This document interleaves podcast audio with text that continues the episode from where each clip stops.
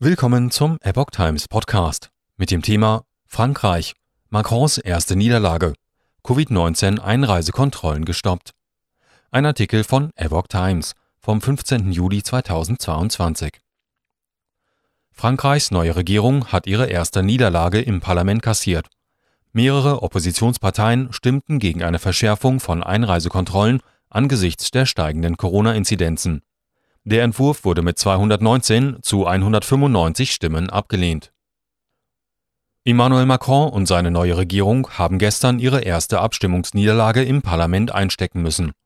Die neu aufgestellte Nationalversammlung hat in der Nacht zum Mittwoch die erste Abstimmung gegen Frankreichs Präsident entschieden. Die Opposition verhinderte so im Parlament die Verlängerung weiter Teile des Covid-Ausnahmezustandes in Frankreich. Ein Entwurf zur Verschärfung der Covid-19-Einreisekontrollen in den kommenden Monaten wurde mit 219 gegen 195 Stimmen abgelehnt. Der weiter gefasste Gesetzentwurf zu Corona-Schutzmaßnahmen hingegen wurde von der Nationalversammlung mit 221 zu 187 Stimmen verabschiedet. Le Pen. Ein erster Sieg.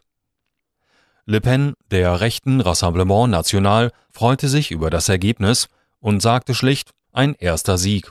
Eine Abgeordnete der Macron-Fraktion, Montbrejot, warf der Opposition vor, et voilà, die extreme Rechte und die extreme Linke haben sich verbündet. Jean-Luc Mélenchon, der früher der Linken La France Insoumise, hat sich bislang noch nicht zum ersten Sieg geäußert. Der Ausruf der Abgeordneten Laure Lavalette Was für ein Glück, dass sich LFI auf unsere Seite schlägt. Es gibt keinen besseren Beweis für die Lepenisierung unserer Köpfe. Die Schlacht ist gewonnen sorgte allerdings für Unbehagen bei der neuen Allianz der linken Partei Noobs, wie Le Monde berichtete. Florian Philopet der Le Pen-Abspaltung Les Patriots forderte Macron zum umgehenden Rücktritt auf, da er nun von einem Debakel ins nächste schlittern werde. Macron hat keine Mehrheit mehr im Parlament. Die Fraktion von Frankreichs Staatschef Emmanuel Macron und Regierungschefin Elisabeth Born hatte bei der Parlamentswahl im Juni die absolute Mehrheit in der Nationalversammlung verloren. Die Opposition verfügt nun über mehr Stimmen. Das Votum zeigt erstmals, wie schwierig es für die Regierung werden dürfte, Mehrheiten in der Parlamentskammer zu finden.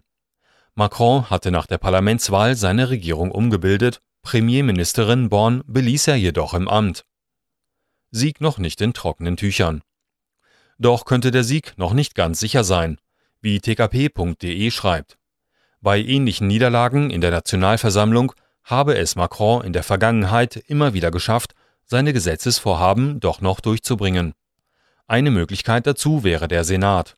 Eine andere Methode, die Macron in seiner ersten Amtszeit immer wieder angewendet haben soll, ist es, zu früher Stunde zwischen 4 und 6 Uhr seine Fraktion herbeizurufen und einen Abänderungsantrag durchzuwinken. Zu dieser Zeit sind dann kaum Abgeordnete der Opposition anwesend